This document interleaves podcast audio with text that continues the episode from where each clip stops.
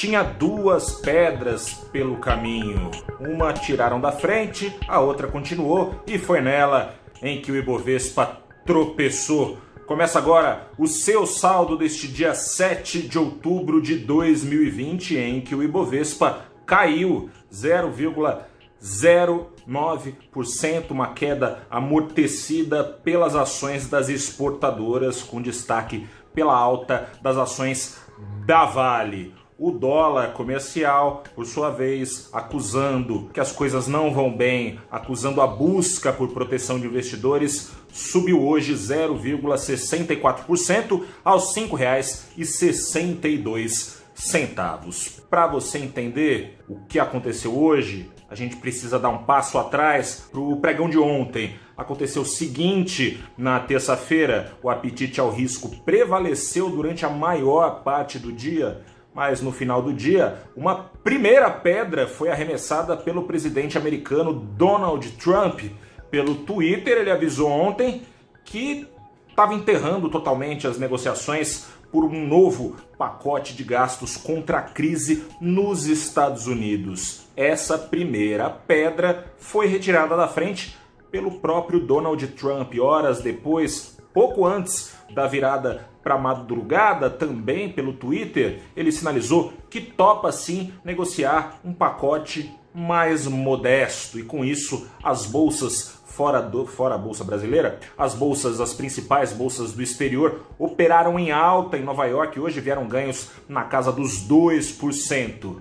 Mas outra pedra a dos riscos fiscais e políticos, essa pedra segue pelo caminho. Ontem foi colocada com mais firmeza o anúncio de que o Renda Cidadã redesenhado, sem pedaladas fiscais no pacote, não viria a ser apresentado como não foi nessa quarta-feira. Segunda-feira, o senador Márcio Bittar, relator do orçamento de 2021, falou que poderia vir. Ontem falou que vem só na semana que vem se Deus quiser, a gente sabe, se você for de fé, ele escreve certo por linhas tortas, e em meio a essas linhas tortas, as tensões então devem continuar se arrastando em meio às incertezas, ao menos até a próxima semana, quando vai ser apresentado o orçamento para 2021, se Deus quiser. Para completar e fincar ainda mais essa pedra no meio do caminho do Ibovespa e dos investidores aqui no Brasil, Saiu um rumor hoje, a revista Veja publicou que o ministro Paulo Guedes supostamente teria planos de estender auxílios emergenciais até julho de 2021. Isso diante da dificuldade de trazer um renda cidadã ou um renda Brasil, ou seja lá qual for o nome, supostamente para atender a, o desejo do presidente Jair Bolsonaro por um novo programa de transferências de renda Assim como a reação do mercado foi rápida, a resposta do ministro Paulo Guedes também foi rápida.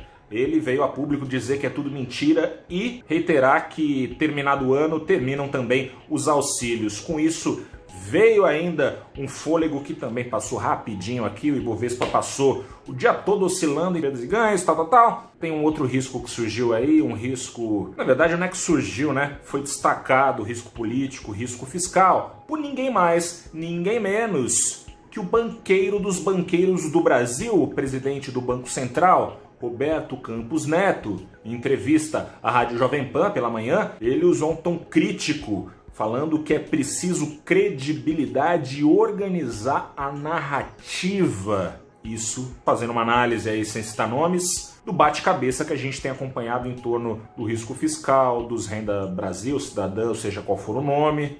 Disse também que diante de riscos fiscais elevados como estão, vai ficar bem difícil segurar essa seliquinha nos 2% ao ano você já deve imaginar. Curva de juros se inclinou mais um pouco, foi um dia bastante instável, a queda poderia ter sido maior, não fossem as exportadoras em alta, com destaque para a Vale. A Vale subiu hoje dois e tantos por cento. Veio junto com as siderúrgicas, teve recomendação de compra para as ações da Gerdau, que lideraram o pregão, tanto as ações do grupo Gerdau quanto da metalúrgica Gerdau lideraram a sessão, seguidas de perto ali pelas ações da Vale, que também são impactadas e que também tiveram recomendação feita pelo Bradesco BBI. Da Guedal também foi, era uma, é uma recomendação antes neutra, agora de compra. A recomendação de compra para as ações da Vale foi mantida pelo Bradesco BBI, ajudou a amortecer a queda